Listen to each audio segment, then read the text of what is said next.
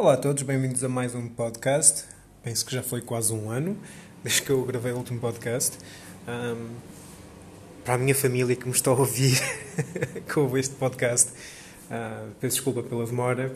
Tenho feito algumas gravações que eventualmente vou editar e colocar aqui, ou, ou regravar. Tenho-as guardadas noutra, noutra aplicação. Uh, entretanto, estava agora a ver uma publicação social sobre pessoas que não acreditam no sistema atual da, pande da pandemia, ou seja, devido ao COVID, ao Covid-19, à Covid-19, e que é mais uma manobra do governo nos tentar controlar. Isto vai ser muito mais explorado em outros podcasts, espero eu. Uh, de momento, o que eu tenho mais a dizer e mais de forma mais incisiva é a todos aqueles que acham que o Covid, que a Covid, que este vírus é uma ilusão que não é assim tão nefasta como dizem que é, então eu sugiro que estas pessoas vão ajudar como voluntários, se é que lhes é permitido, ou de alguma forma arranjar uma alternativa para facilitar a vida a todos e todas que estão no sistema de saúde a dar tudo por tudo para salvar pessoas. Ah, Pessoa, as pessoas são livres de escolher o que quiserem de acreditar naquilo que quiserem, sem, sem qualquer tipo de discussão aí, nem vou sequer puxar esse assunto. Somos livres. No entanto, quando as nossas opções têm consequências nefastas uh, para nós, e não, é, e vá que não vá, agora quando é para outros, pessoas que escolhem fazer o melhor que podem e que estão a tentar ajudar, a tentar contribuir positivamente a uma situação baseado naquilo que nós sabemos agora, aí já, já é grave. Então, todos aqueles que acham que isto é apenas uma conspiração do governo para nos controlar, que, que, vão até o sistema de saúde, arranjem donativos, arranjem formas de facilitar a vida a estas pessoas, já que é assim tão. Já que é assim tão fácil negar algo. Algo que é comprovado pela ciência. E não estou a dizer que sabemos tudo sobre este vírus. Não, não sabemos, aliás.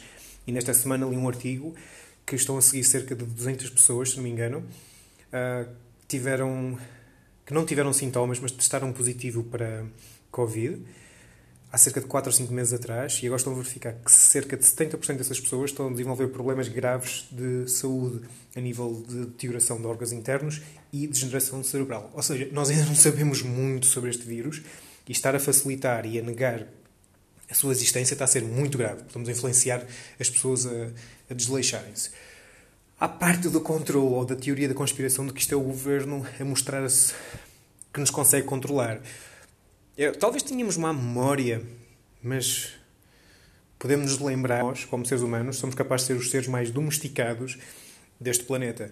Uh, podemos não ter essa consciência, podemos querer acreditar que nós é que domesticamos o resto dos animais, mas se observarmos bem num todo, nós estamos bastante domesticados.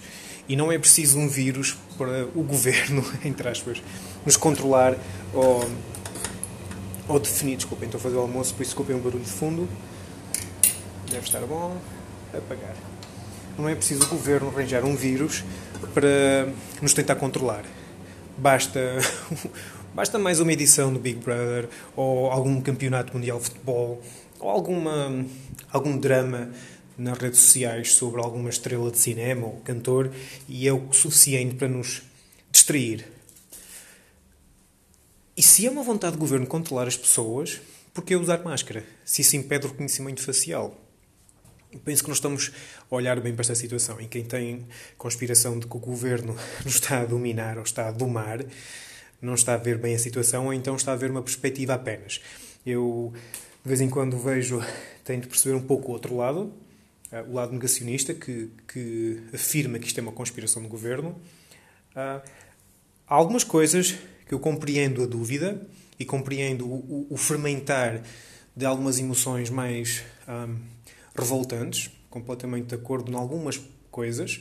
No entanto, de uma forma geral, não faz sentido. E, embora as pessoas tenham direito à sua opinião, a parte de um, espalharem e fortalecerem a ideia de que o governo está a tentar controlar através do vírus não, não está a fazer sentido. Há outras formas muito mais eficazes e sem darmos conta. Aliás, isto está, está a ser usado para passar leis ou para. para hum, talvez nem tanto em Portugal, embora também aconteça em Portugal, mas está a ser usado para, de forma subtil, a começar a introduzir alguns conceitos. Eu sei que algumas liberdades foram retiradas, é verdade, e serão reintroduzidas. E se não forem, teremos de ter o cuidado para que sejam reintroduzidas e assim deverá ser um, utilizado o nosso direito de lutar.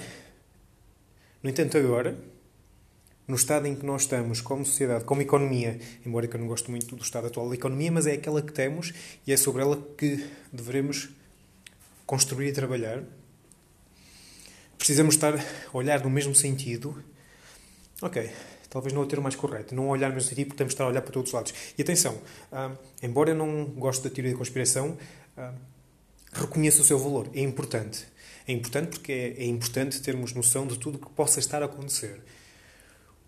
O que me chateia ou que me preocupa é a situação onde nos distraímos tanto do nosso objetivo, estamos a colocar em risco vidas de pessoas, ou descuidarmos o uso da máscara, o distanciamento físico, ah, os cuidados de higiene e de. Perdão. E tudo devido ao vírus. A nível de teletrabalho, reduzir a interação com outras pessoas. É claro que eu também gostava de estar com os meus amigos e família e almoçar, jantar, seja o que for, passear. No entanto, não posso. E não é só a minha vida que está em risco, mas sim a vida de outras pessoas. E sempre que eu ignoro essa situação e acho-me melhor que os outros, ou acho-me acima das regras para poder reunir, reunir em casa com mais pessoas, é uma falta de respeito, é até. Ah, deveria ser uma ofensa criminal porque estamos a colocar em risco a vida das pessoas. É a mesma coisa que eu tivesse uma doença infectocontagiosa e que se contagiasse por contato físico e eu fosse começar a treinar algum desporto que envolvesse desporto físico e não contasse a ninguém que tinha essa doença. É, poderá ser, na minha opinião, considerado crime. Porque estamos a colocar em causa a vida das pessoas. Estamos a colocar em causa o bem-estar das pessoas. Estamos a subcarregar um sistema de saúde onde as pessoas, onde os técnicos e profissionais de saúde que lá estão a trabalhar, estão mesmo de rastros. Enquanto o, o vírus não descansa, o ser humano cansa. E nós não temos um sistema de saúde assim tão resiliente para poder aguentar isto muito, muito mais tempo. Continuando a haver festas de aniversário, batizados, ajuntamento de pessoas sem qualquer tipo de cuidado, assumindo que estamos todos acima da lei. Porque não é uma questão de quebrar a lei. A lei, eventualmente, todos acabamos por quebrar de uma forma ou de outra. É uma questão de facilitar a propagação de um vírus que ainda não conhecemos a totalidade dos seus efeitos. Ah, Conhecemos alguns efeitos, que é a falta de sabor, falta de falha no aroma, sentir o aroma, gripe, eh, gripe não, peço desculpa, febre, dores musculares, fadiga. Isto são os, os fatores iniciais se não formos assintomáticos. Mais tarde pode desenvolver graves problemas de saúde internos e degenerativos, que também é muito, muito grave. E ainda houve há um tempo atrás quem disse que assintomáticos não causam problemas. Nós ainda não sabemos. Estão a ver estudos, estamos a analisar as pessoas e estamos a tentar verificar quais são os sintomas que há e quais são as causas e consequências que há. Só agora, este mês, sim, novembro, é que estamos a perceber que estão a haver sintomas, ou melhor, consequências de saúde para assintomáticos. E nem estou a dizer para as pessoas que tinham ah, os sintomas iniciais. Pessoas que não tinham sintomas, testaram positivo e mais tarde desenvolveram problemas de saúde. Isto é muito grave. Porque se avaliarmos que 70% das pessoas tiveram problemas de saúde e neste momento estão cerca de 51 milhões de pessoas uh, que sobreviveram à Covid, significa que 70% dessas pessoas, deverá dar entre 30 a 40 mil pessoas, vão desenvolver graves problemas de saúde. É muitas pessoas. E isto já poderia estar muito, muito, muito, muito mais atenuado. Mas partilho isto, por favor. Mesmo que vocês tenham uma opinião diferente, e, e é importante, eh, as, as opiniões diferentes não, não devem ser canceladas nem negadas. No entanto, mesmo com uma opinião diferente, façam-no de máscara, respeitem o distanciamento, o distanciamento respeitem a distância física, evitem juntar-se com mais pessoas num grupo enorme e mesmo que tenham que fazer, eh, continuamos a ser seres sociais, façam-no com todo o cuidado possível. Não há problema em não acreditarmos que isto seja totalmente real, que o governo esteja a tentar controlar, seguindo recomendações do que sabemos até agora, porque isto é o que sabemos até agora. Eu prefiro daqui a dois anos dizerem, olha, afinal era preciso máscara. Ok, boa, usei, foi chato. É claro que foi, mas ao menos, segundo aquilo que nós sabíamos, fizemos o melhor que podíamos. E não isso que está a acontecer. Nós não estamos a fazer o melhor que nós podemos, faça aquilo que nós sabemos agora. Eu prefiro que me digam que estava errado, mas fiz o melhor que pude, do que me disserem, olha, tens mais X dias de vida, ou X anos de vida, ou as pessoas que tu gostas estão agora no hospital, tu nem sequer podes ir ter com elas. Uh, tenho amigos que infelizmente viram familiares e serem internados, ficarem fechados no hospital sem os poder ver, até que faleceram. E imaginem a frustração, a dor que é ter alguém que nós amamos assim tanto no hospital e nem sequer podemos lá ir dizer adeus ou estar nos últimos momentos com essa pessoa. Há muita consequência para as nossas decisões e temos de ter mesmo cuidado com elas e com aquilo que nós fazemos. Não só com aquilo que nós fazemos, mas com aquilo que nós dizemos, porque aquilo que nós dizemos também influencia as pessoas. Vivemos agora numa altura onde as palavras das pessoas propagam-se facilmente pelas redes sociais. É importante termos cuidado à informação que partilhamos. Não usar uma publicação do Instagram para espalhar o pânico. Vamos ter mais um pouco de cuidado, nem que seja a nota. Ah, de acordo com aquilo que eu li e não confirmei se é verdade, isto é importante para termos atenção. Eu sei que é um bocado chato, mas é importante. Eu partilhar uma notícia que li num jornal daqueles mais menos credibilidade, credibilidade pode fazer aumentar o meu ego porque justifica aquilo que eu penso, mas depois descobrimos que é mentira e retiramos essa notícia. Mas já houve pessoas que leram e que fundamentaram ações e decisões segundo essa informação. Por isso é que é tão grave. Quem passa no, nas redes sociais e vai apanhando pequenas partes de notícias vai formando uma opinião, inconscientemente, mas vai formando e vai desvalorizando a gravidade da situação, que por sua vez vai afetando a tomada de decisões que, por sua vez, tem consequências graves, não só para essa pessoa como para outras pessoas. Temos de ter mais atenção.